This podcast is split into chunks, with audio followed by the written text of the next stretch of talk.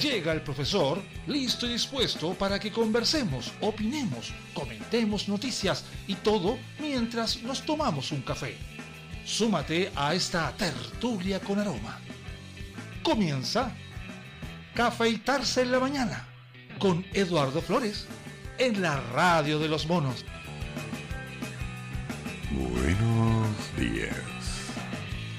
Pucha que hace frío, pero el café está preparándose, una tostada en la mesa. El último día de otoño. Parte la carrera de las primarias presidenciales. Jadwe, Boris, Briones y que lanzarán su campaña en las regiones. Antofagasta, Concón, Concepción y Punta Arenas serán algunas de las ciudades que serán visitadas por los abanderados de Chile Vamos y por el Pacto a Pruebo Dignidad. En tanto, Joaquín Lavín y Mario Desbordes tendrán actividad en Santiago. ¿Ya? Este viernes comienza el periodo de campaña legal para las primarias presidenciales que se desarrollarán el 14 de julio, por lo que la mayoría de los candidatos de los dos bloques en competencia optaron por salir a regiones para dar el vamos a la carrera.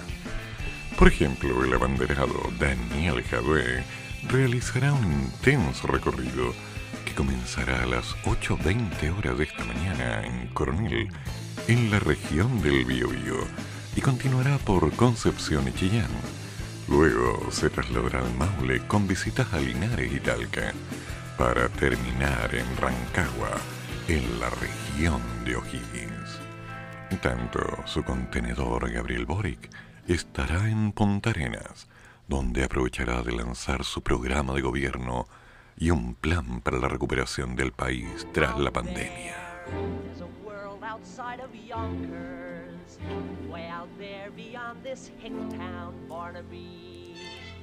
There's a slick town, Barnaby, out there, shine and full of sparkle.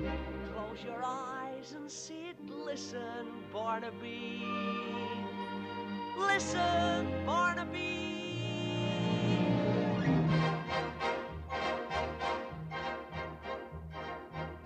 Put on your Sunday clothes. There's lots of world out there. Get out the brilliant teen and dime cigars.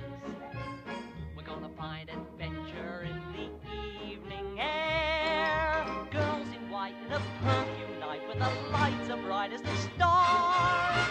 Put on your Sunday clothes. We're gonna ride through town in one of those new horse-drawn open cars. We'll see the shows at Delmonico's and we'll close the town in a whirl. And we won't come home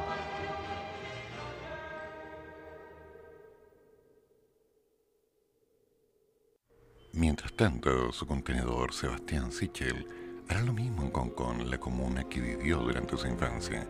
El evento inicia al mediodía. En Chile Vamos, el candidato de Ivopoli, Ignacio Briones, será la 2 Antofagasta desde donde comandará un lanzamiento simultáneo a todo Chile, ya que tendrá desplegados a varios de sus voceros en otras zonas, como Javier Parada en el Biobío, Pablo Casa en Viña del Mar y Sebastián Álvarez en la Araucanía. A diferencia de sus rivales, el abanderado de la UDI, Joaquín Lavín, presentará su campaña desde Santiago al mediodía. Lo hará desde la comuna de Lobarnechea, donde dará un discurso enfocado en la integración social. Finalmente, el representante de Renovación Nacional, Mario Desbordes, es el que tiene el escenario más complejo, dado que no podrá realizar actividades de campaña debido a su postulación a la presidencia de su partido, cuya elección se desarrollará este sábado, según explicaron desde su equipo de campaña. No obstante, aseguraron que mañana estará enfocado en grabar la franja electoral de las primarias, dedicando toda la tarde a los capítulos relacionados a sus propuestas en reforma social, en pensión y salud, con donación del CAE, medio ambiente y política nacional del agua. Ay, ay, ay. Los candidatos están mostrando más. Y están lanzando una serie de frases en la red, incluso publican en algunas páginas sus propuestas acerca de las nuevas opciones, lo que serán los cambios definitivos cuando ellos lleguen a ser presidente. Algo nuevo, nunca visto y jamás esperado. No sé, pero parece que, la canción se repite. Cambia la música y es la misma letra una y otra vez. Por ahora, se están aprovechando de hacer un largo viaje por el país, de Puerto Montt a Punta Arenas, dirían por ahí.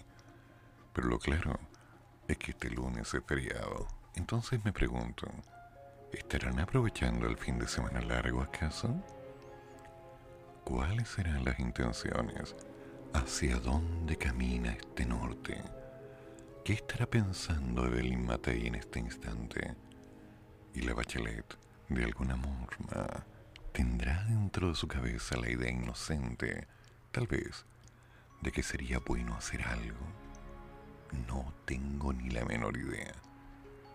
Mientras tanto, el presidente de la República sigue dándose vueltas por la moneda, caminando de un lado para otro, pensando, escribiendo, ordenando y grabando, buscando alguna nueva idea en su cabeza para poder mantener los días que le quedan, de tal que todos en el país, ciudadanos y ciudadanas, lo escuchemos.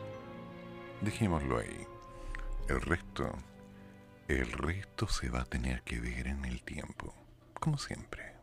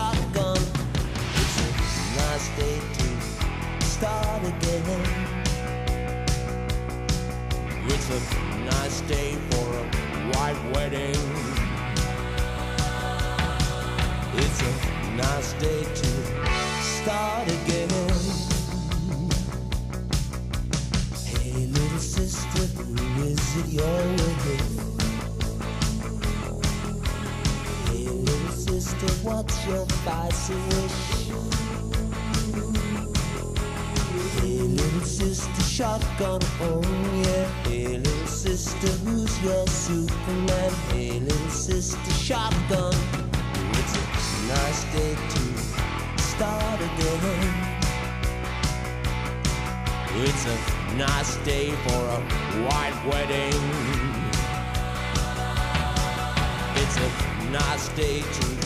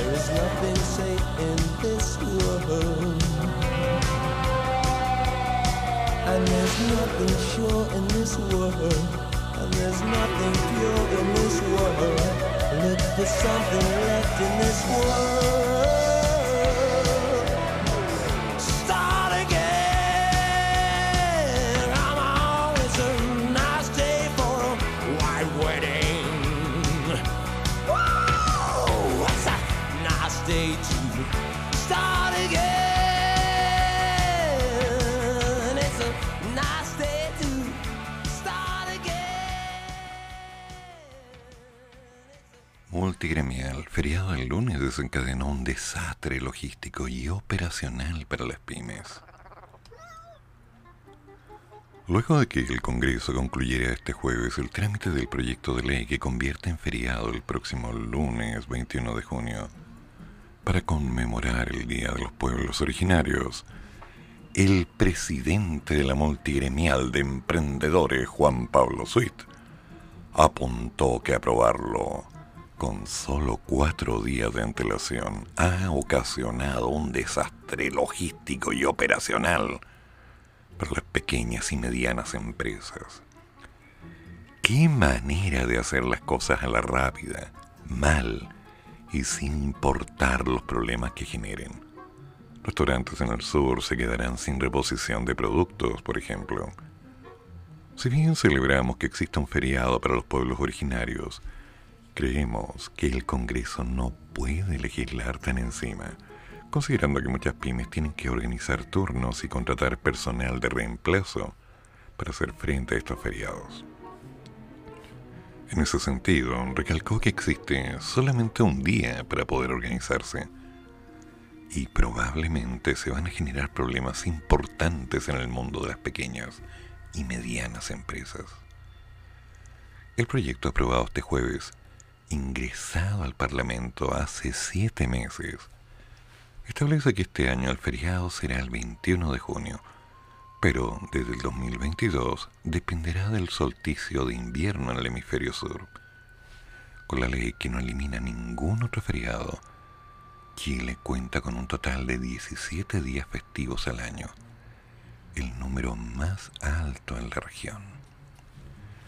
La decisión parlamentaria no altera el lunes feriado siguiente, el 28 de junio, que corresponde a San Pedro y San Pablo, originalmente el día 29, pero que también es móvil.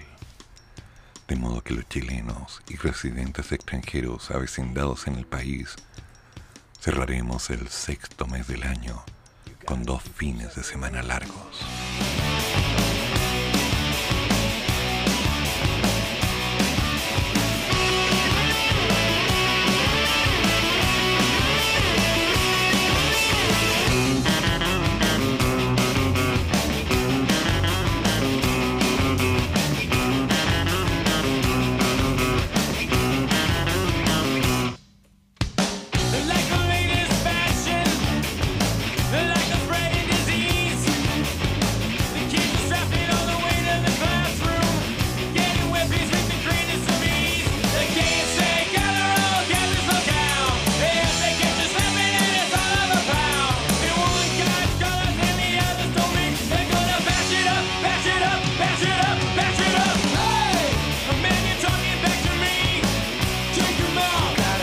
Separated. Hey, the man you're disrespecting me. Take him out. You gotta keep them separated.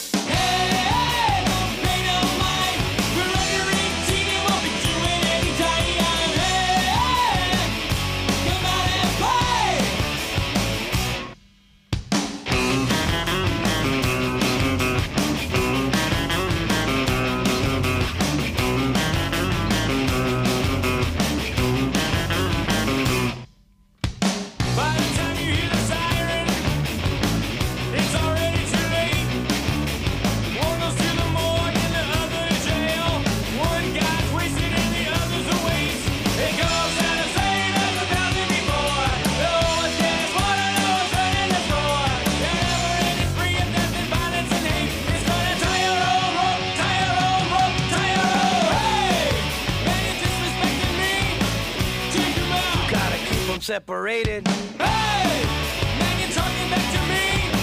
Take him out. You gotta keep them separated.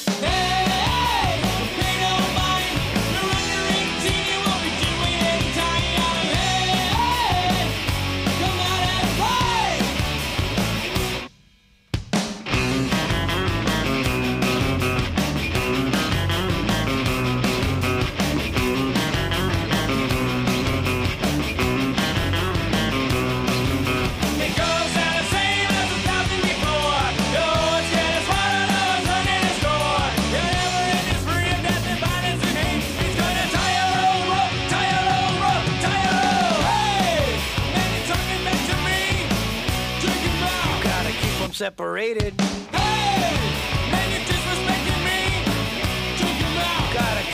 separated.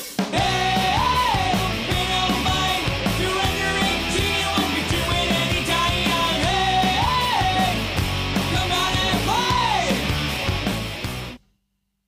Trámite durante el feriado express. Así funcionarán las cosas en el registro civil, atenciones médicas y las notarías.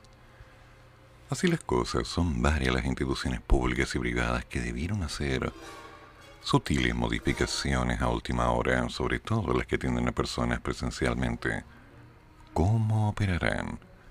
El registro civil de identificación hizo un llamado a sus usuarios a reagendar las citas programadas para el día que ahora será feriado, pues sus sucursales estarán cerradas.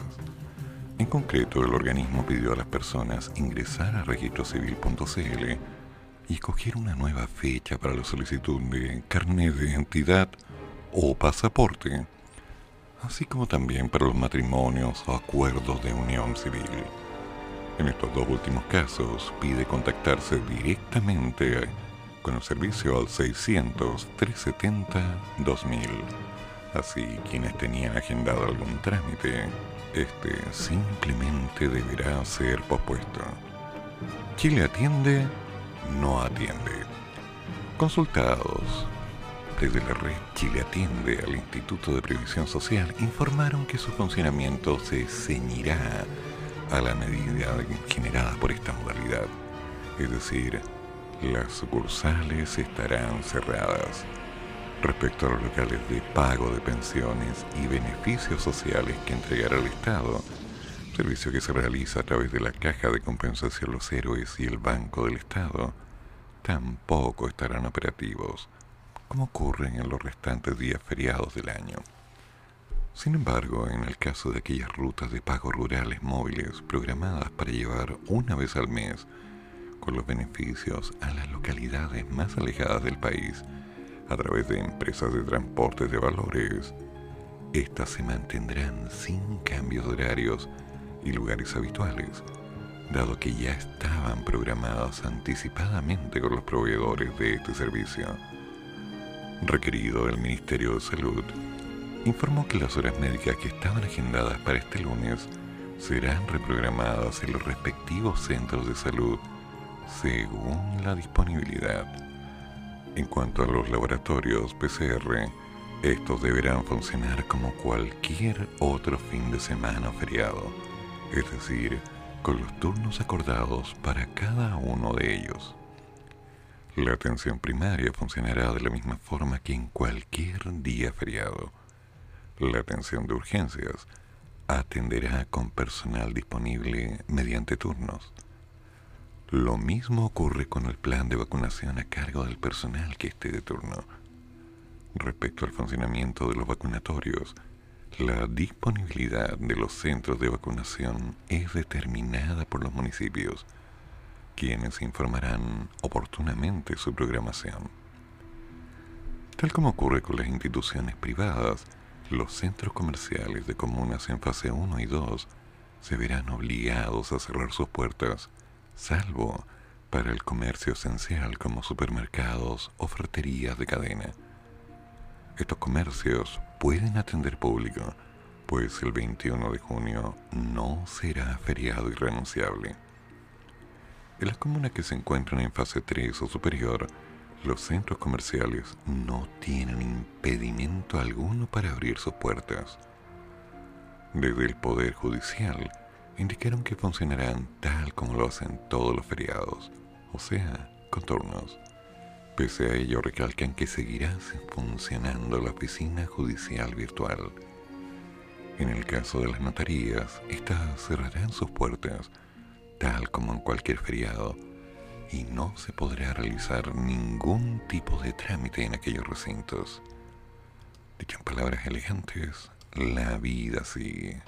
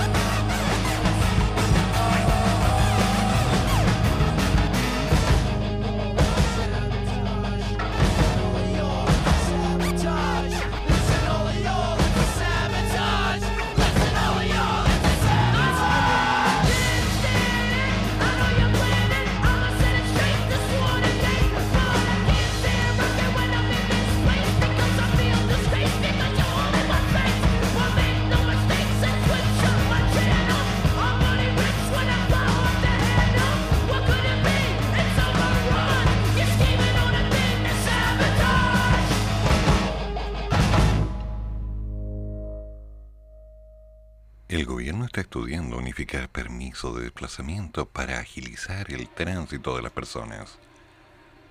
Hoy el gobierno ha estudiado una fórmula para unificar estos permisos.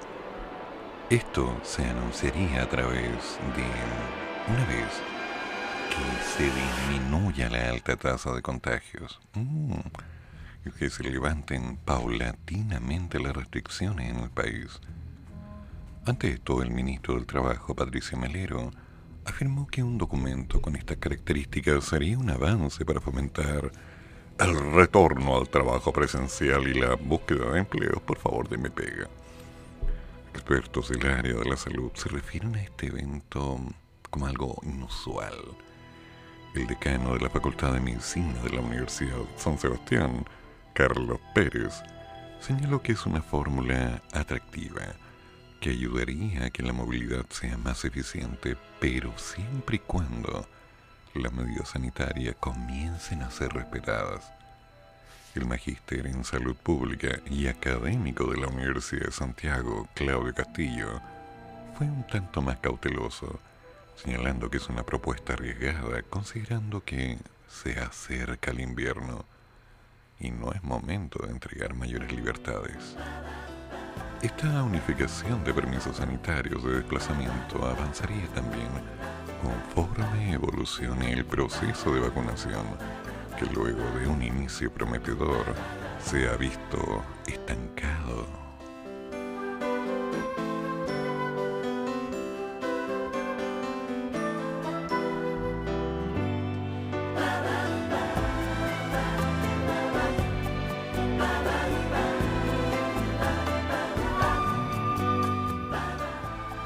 Mientras tanto, el Departamento de Estado, la Cancillería de Estados Unidos, actualizó el miércoles 16 de junio su alerta sobre viajar a Chile, advirtiendo que hay un alto riesgo de contraer el COVID si es que alguien se trasladara hasta este país.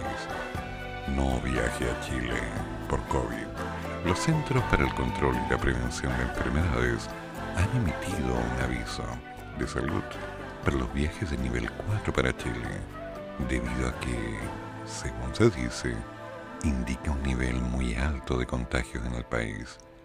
Y la misma línea sostiene que antes de viajar se debe solicitar a la Embajada de Estados Unidos en Chile respecto a las condiciones y restricciones a causa de la pandemia. Antes de planificar cualquier viaje internacional, revise las recomendaciones específicas de los CDC para viajeros vacunados y no vacunados. Visite la página del COVID-19 de la Embajada para obtener mayor información y, por supuesto, las restricciones y condiciones relacionadas en Chile. Su riesgo de contraer COVID-19 y desarrollar síntomas graves puede ser menor si está completamente vacunado con alguna de las vacunas autorizadas por la FDA. Técnicamente la imagen de nuestro país es que tenemos mucha gente vacunada, pero al parecer la pandemia sigue desatada. El miedo corre por su sangre. De alguna manera, no quieren venir. Y eso es extraño, considerando que este lunes es feriado, que no habrán cordones sanitarios para salir de Santiago. Cordones, controles sí, y que mucha gente saldrá de la ciudad simplemente para tener un poco de tranquilidad, alejarse de los problemas, empezar a encontrar un nuevo norte, recargar sus baterías y asegurarse de que esta semana corta, que va de martes a viernes, le permita enfrentar con el valor y la fuerza necesaria aquello que les permita llegar a otro fin de semana largo, porque el lunes también es feriado. Entonces, esta imagen que está proyectando el país, esta situación en la cual se habla de una pandemia, parece que hay muchos que por acá no la ven como tal, porque no si bien es claro que no habrán cordones sanitarios, un tema que fue mencionado el día de ayer, la gente sigue viviendo igual. ¿Alguien quiere un café? ¿No? Have the time to listen to me whine about nothing and everything all at once? I am one of those melodramatic fools, neurotic to the bone, no doubt about it. Sometimes I give myself the creeps. Sometimes my mind plays tricks on me. It all keeps adding up. I think I'm cracking up.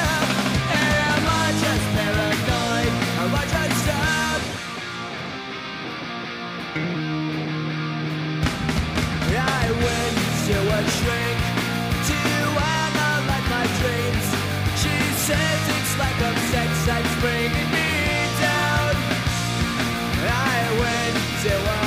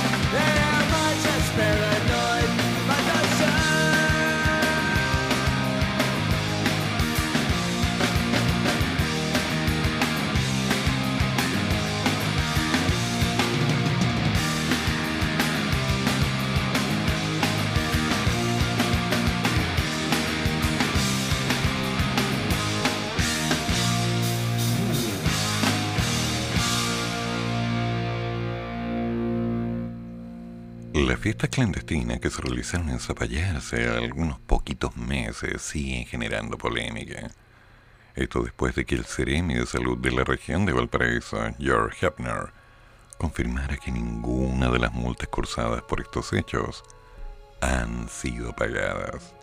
A raíz de esta situación, el ministro de Salud confirmó que el presidente envió un proyecto de ley al Congreso para modificar el sistema de cobro de las multas ligadas a estas infracciones sanitarias. Cabe recordar que solo durante el mes de enero se cursaron 52 sumarios sanitarios en Zapallar, 37 de ellos por fiestas clandestinas. Si se suman los montos acumulados por las infracciones, se obtiene un total de 212 millones de pesos. Si este proyecto avanza en el Parlamento, el cobro se realizará a través de la tesorería y se exigirá el pago. Y si no se paga, van a haber sanciones y se descontará de la devolución de impuestos el pago de esta multa. Estamos preocupados, hemos buscado una solución y espero que rápidamente este proyecto se tramite para que las personas que no han pagado paguen lo que corresponde. Por otra parte, desde Fiscalía señalaron que a la fecha hay una investigación abierta por cinco fiestas ocurridas en Cachagua, Zapallar y en la laguna de Zapallar. Esta es una causa en la que se encuentran agrupadas tres querellas y una denuncia. Además, los antecedentes entregados fueron puestos a disposición de la Brigada Investigadora de Delitos contra el Medio Ambiente de la Policía de Investigaciones, con la que se está trabajando en varias diligencias en curso. ¡Uy, qué feito! Millones y millones en deuda, millones y millones en multa y millones y millones de fiestas. La gente no piensa pagar y quieren seguir celebrando. Mm. Yo no entiendo. Lo que no entiendo es por qué no me invitan. Qué feito, qué feito. Mm.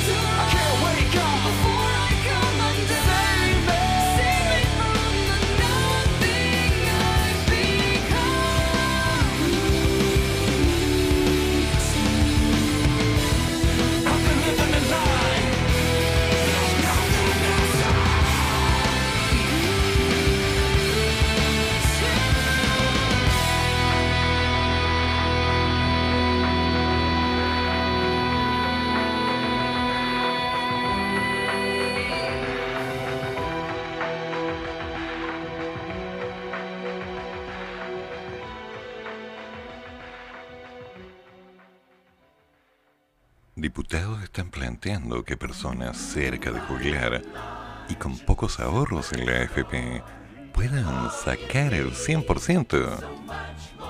Los diputados Marcelo Díaz, Alexis Sepúlveda, Jaime Mulet y Jorge Durán, junto con Víctor Torres, Patricio Rosas, Maya Fernández y Marisela Fernández, están presentando una iniciativa que dice Me retiro de la AFP, que establece que toda persona que se encuentre a un año de jubilar, es decir, en el caso de las mujeres a los 59 años y en el caso de los hombres a los 64, o aquel que se encuentre jubilado o jubilada, cuya tasa de reemplazo, es decir, cuya pensión respecto de los sueldos de los últimos seis meses trabajados sea inferior a un 30%, tengan el derecho de retirar todos sus ahorros previsionales.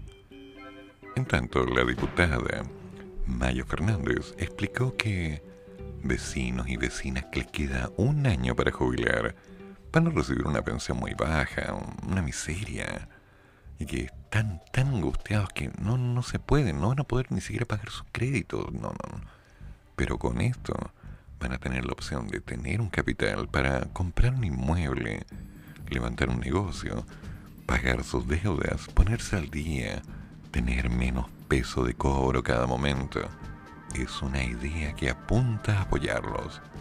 Podrán pagar todo lo que tengan en deuda y contar con una serie de recursos que incluso les permitirán pagar sus casas.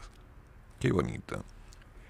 El proyecto se suma al de la diputada humanista Pamela Giles, junto a otros parlamentarios que plantean el retiro del 100% de los fondos de pensiones, con cierto tope.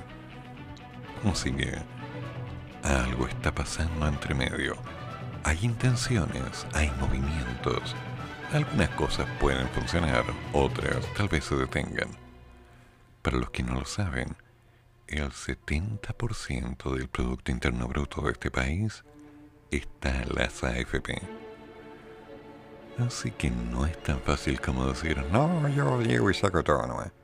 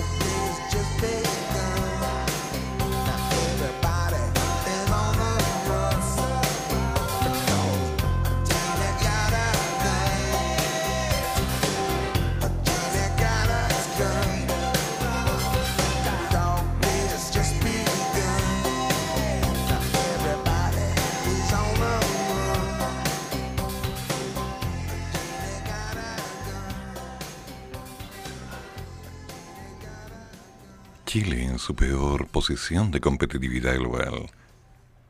La última versión del tradicional informe de competitividad del IMDB, International Institute of Management Development, de Suiza, elaboró en conjunto con la Facultad de Economía y Negocios de la Universidad de Chile, ha elaborado con ellos, reveló que nuestro país se hundió hasta su peor puesto este año, bajando seis puestos respecto a lo registrado en el 2020 y quedando muy lejos de su mejor posición histórica en el 2005 cuando estaba en el puesto 16. De acuerdo a los datos, Chile se situó en el puesto número 44 del ranking, pese a que el año pasado logró repuntar avanzando desde el lugar 42 al 38. Durante la última década el desempeño nacional ha sido a la baja, considerando que en el 2011 alcanzó el lugar 25.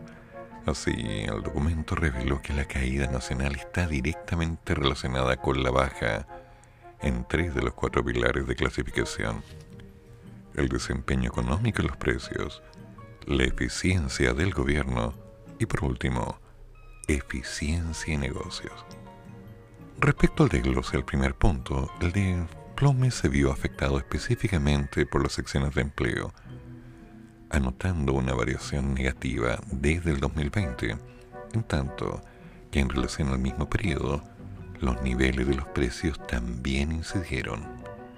En este sentido, Cecilia Cifuentes, directora ejecutiva del Centro de Estudios Financieros de la Universidad de los Andes, indicó que este aspecto apunta a que la economía chilena dejó de crecer en el fondo y dejó de crecer prácticamente en el 2014. O sea, ya llevamos ocho años de crecimiento muy reducido. Y eso, por supuesto, ha afectado los empleos y los salarios. En ese sentido, se pierde la competitividad mm, por esa razón y por la falta de crecimiento económico. Por su parte, Joseph Ramos, decano de la Facultad de Economía y Negocios de la Universidad de Chile y actual vicepresidente de la Comisión Nacional de Productividad, mencionó que es un hecho objetivo. La productividad ha decrecido y por consiguiente el crecimiento económico se ha desacelerado. No es que la productividad empeoró, es que creció más lentamente y por consiguiente el crecimiento económico desde el 2005 ha sido mucho más bajo de lo que fue entre el 90 y el 2005. Sobre el segundo pilar, la eficiencia del gobierno, Las principales bajas se centraron en el marco institucional, mientras que las finanzas públicas la caída fue de un 10 a un 15, una bajada al 5. Fue así que en relación a las finanzas públicas, el señor Ramos hizo un alcance de plantear que en la pandemia el gobierno ha gastado como loco. Pero todos los gobiernos del mundo han gastado como locos. Entonces, obviamente que si uno mira las finanzas públicas, no van a andar bien como antes. Y junto a eso dijo que Chile celebra ser uno de los países que más impulso fiscal le ha dado durante la pandemia.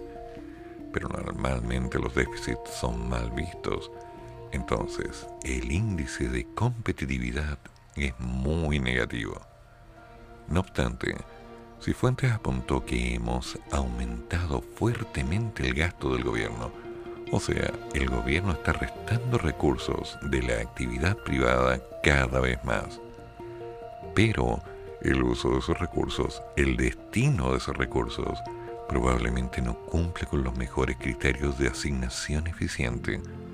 Entonces ahí también se produce un deterioro en la competitividad de la economía por problemas de deterioro en la asignación de recursos al final.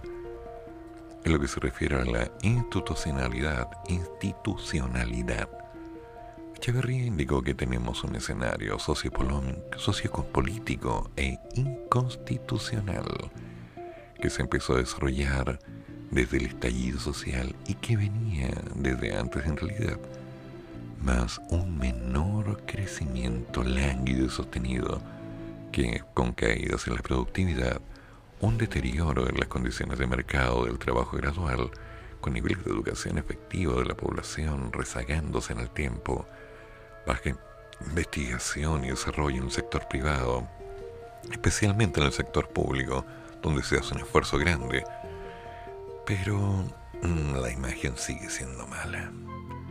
Con respecto a la eficiencia de los negocios, se puede decir que en base a los análisis lo que ocurre aquí es que hay un deterioro.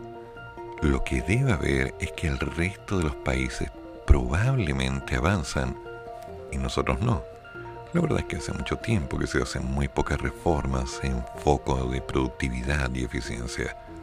Y lo que se ha hecho en los últimos años es un foco de reformas con foco social, que no es válido para este tipo de visualización.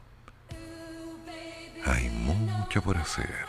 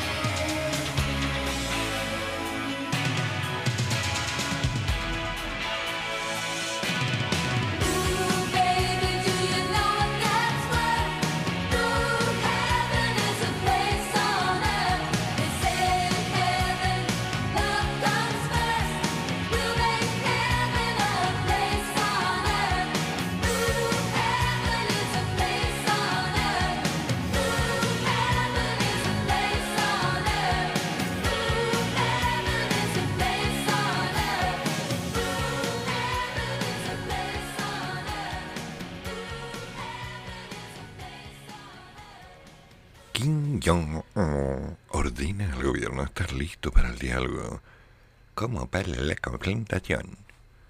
Kim Jong-un ordenó al gobierno de Corea del Norte que se prepare tanto para poder hablar libremente o tomar las armas con Estados Unidos, aunque más para lo último, según reportaron medios estatales el día viernes, después de que Washington y otros instalaron a Pyongyang a abandonar su programa nuclear y por supuesto a regresar a las negociaciones.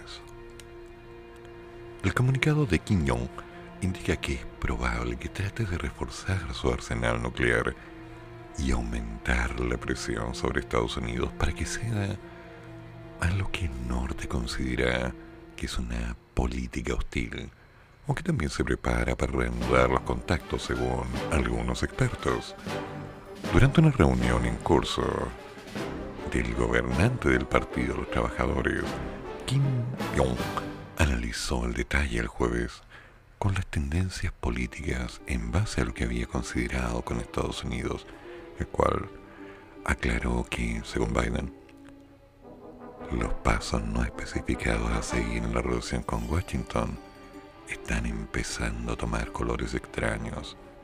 Kim destacó la necesidad de estar preparado tanto para el diálogo como para la pelea, especialmente prepararse totalmente para la pelea, para proteger la dignidad de nuestro Estado y sus intereses para el desarrollo independiente, y también para garantizar de forma fiable el entorno pacífico y la seguridad de nuestro Estado. en el 2018 y 2019, Kim Jong celebró una serie de cumbres con el entonces presidente Donald Trump para abordar los avances de su arsenal nuclear.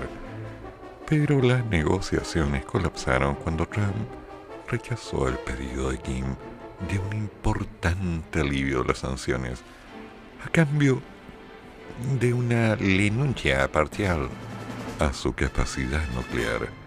El gobierno de Biden ha trabajado para formular un nuevo enfoque hacia el programa nuclear norcoreano, que describe como calibrado y práctico.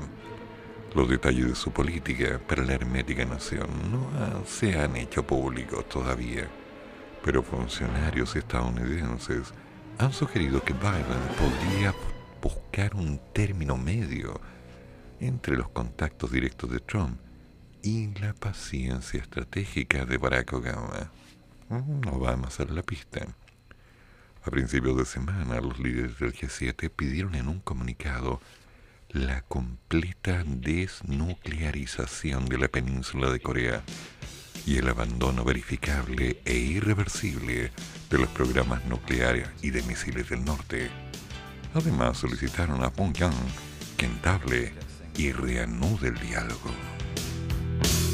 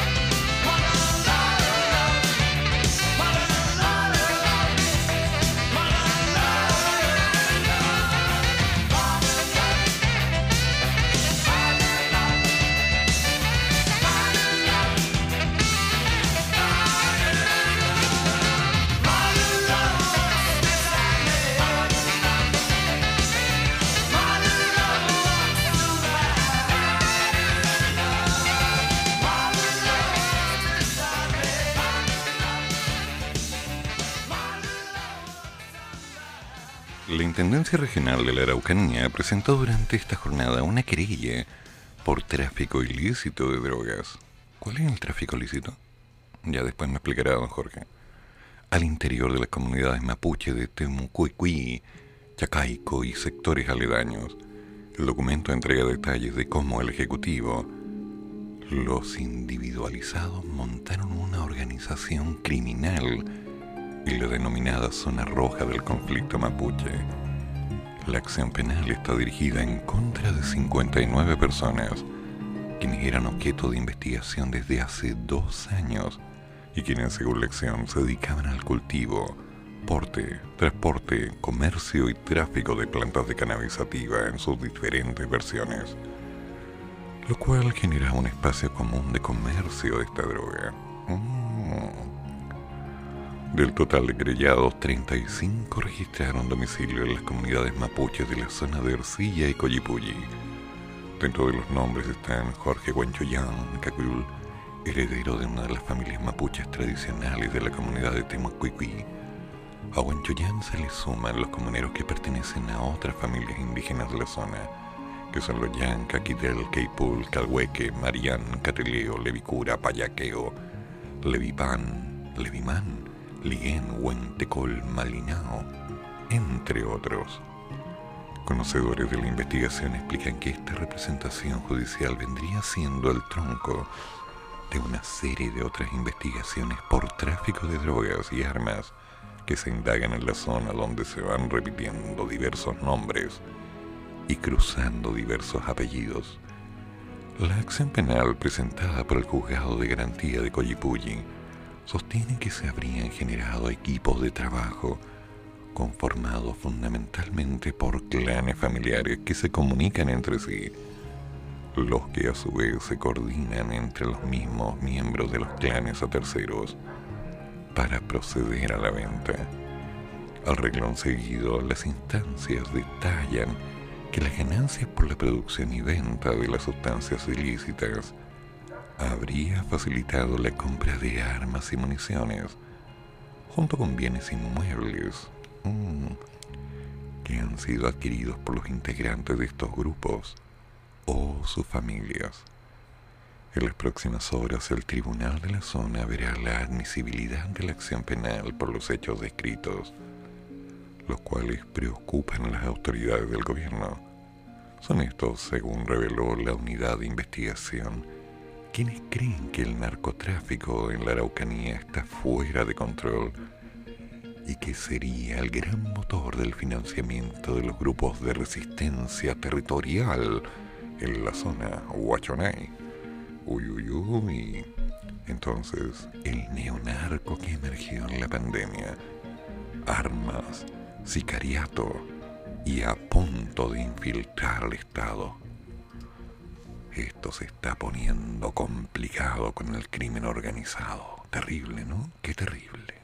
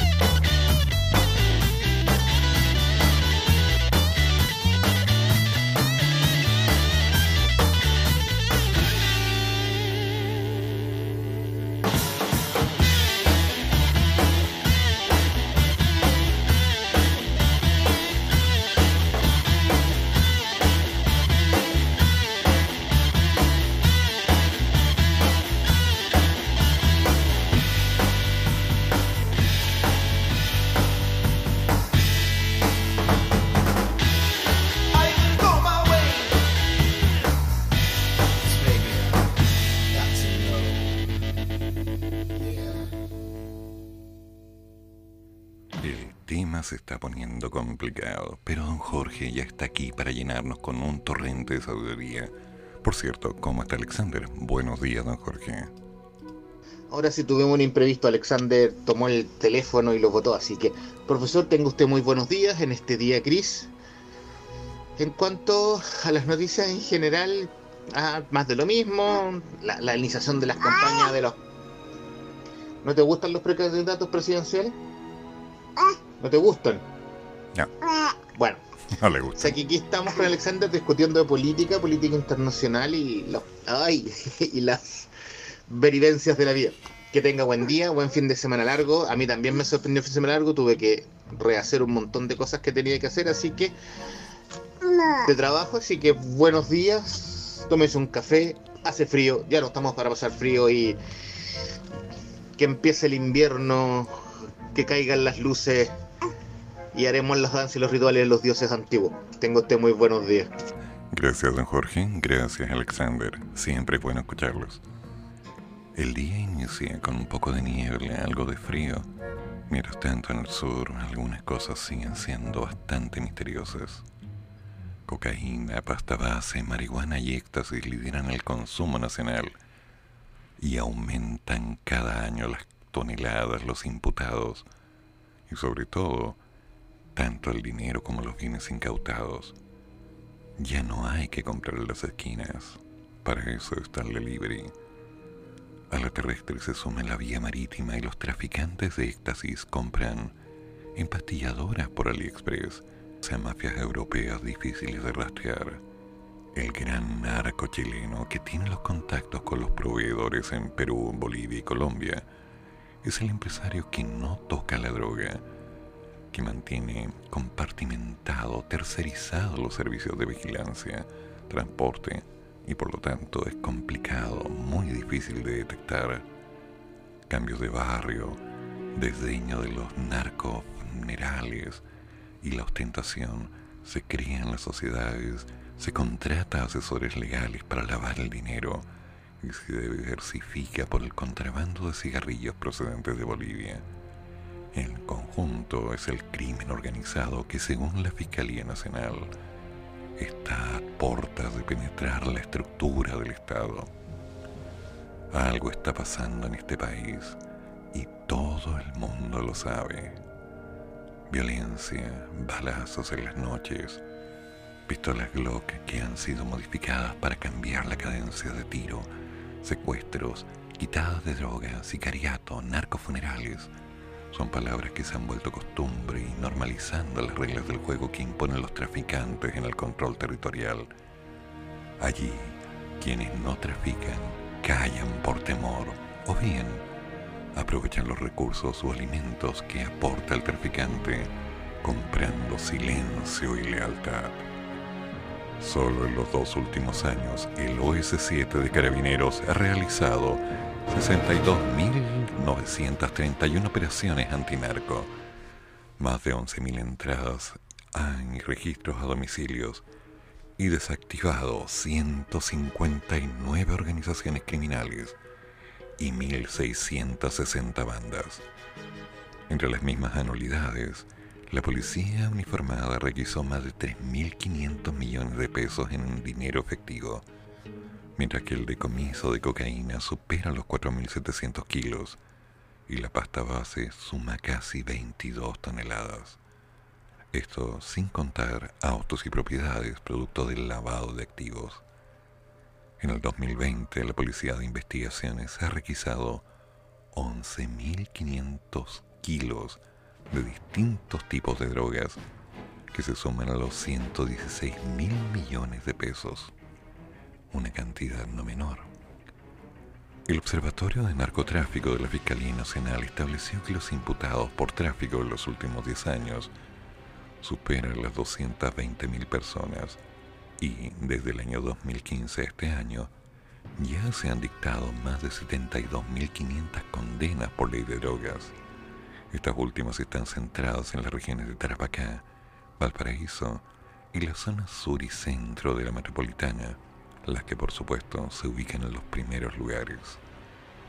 Ay, ay, ay. La cosa se está poniendo muy complicada para todos nosotros, pero hay que seguir.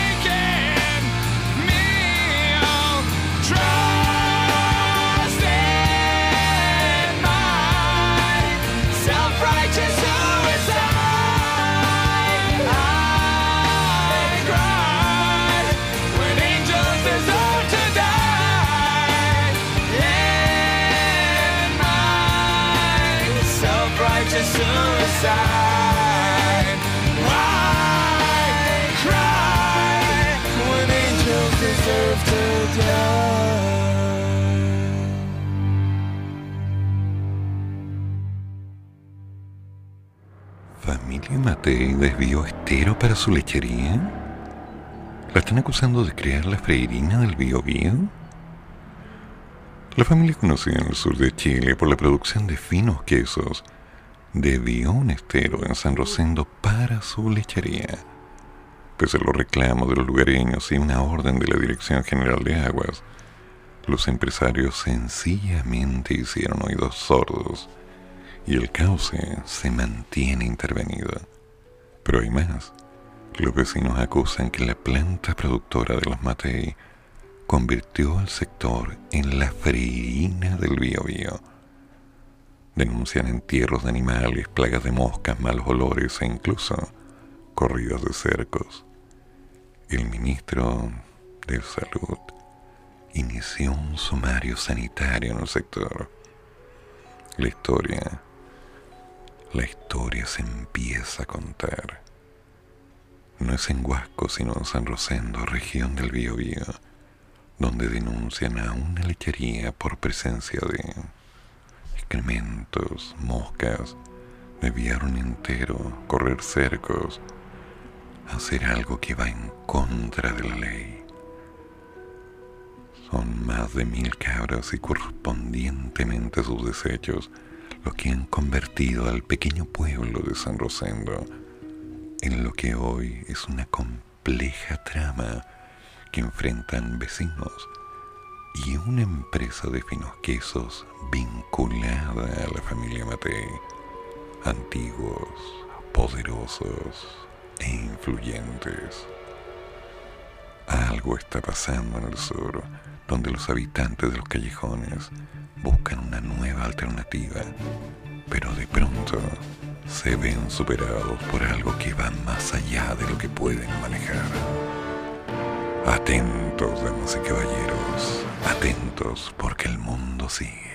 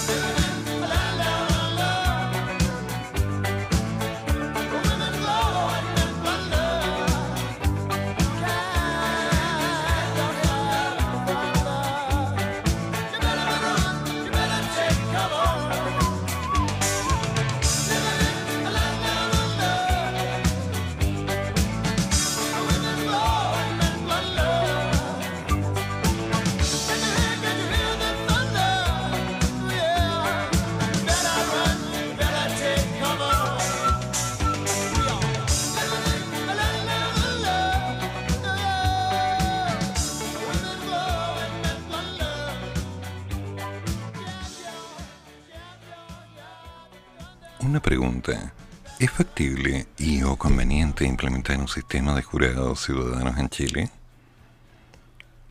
A solo 15 años de que la reforma procesal penal llegara a aplicarse en todos los tribunales del país, sustituyendo el viejo sistema inquisitivo por uno adversarial, los candidatos presidenciales Joaquín Lavín y Daniel Jadue, que tienen buenas posibilidades de estar en la papeleta en noviembre y también en la segunda vuelta, coincidieron en la idea de implementar jurados ciudadanos con el fin de aumentar la credibilidad y legitimidad de la acción judicial en Chile.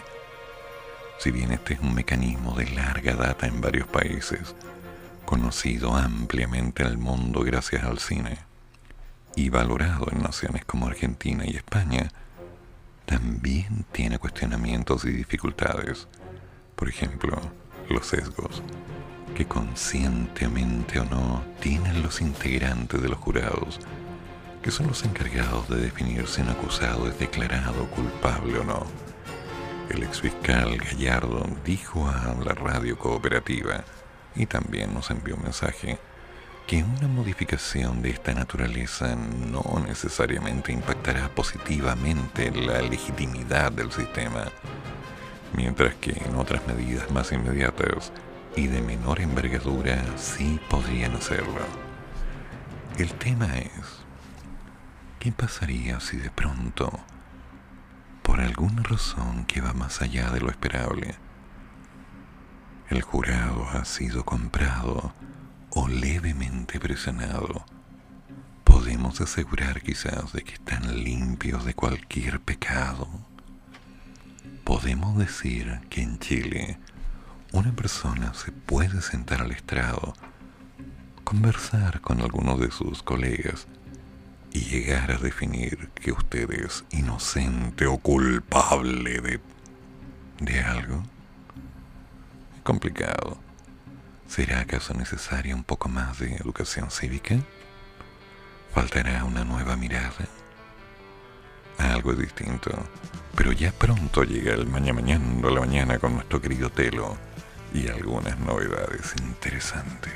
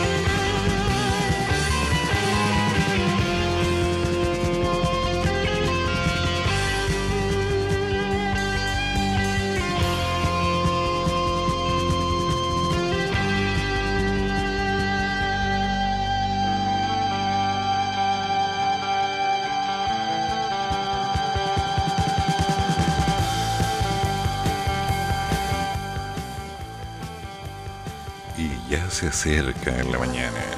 Nuestro querido teniente te lo el pastor, el alma que nos libera todos los pecados que llevamos en el cuerpo.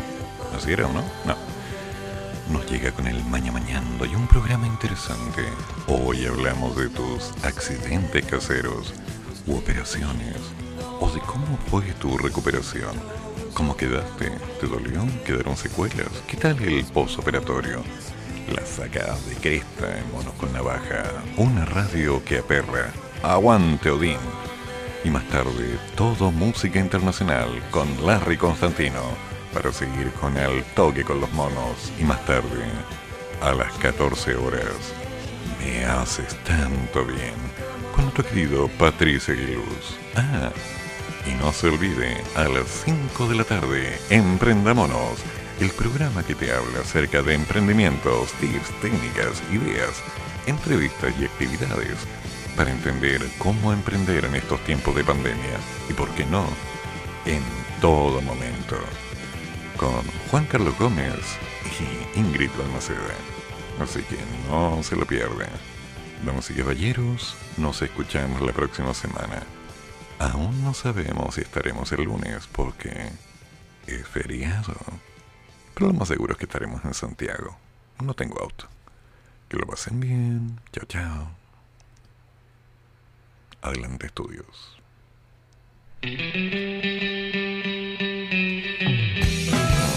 Termina el programa, pero sigue el café. Y el profesor ya volverá para otra vez cafeitarse en la mañana, aquí, en la radio de los monos.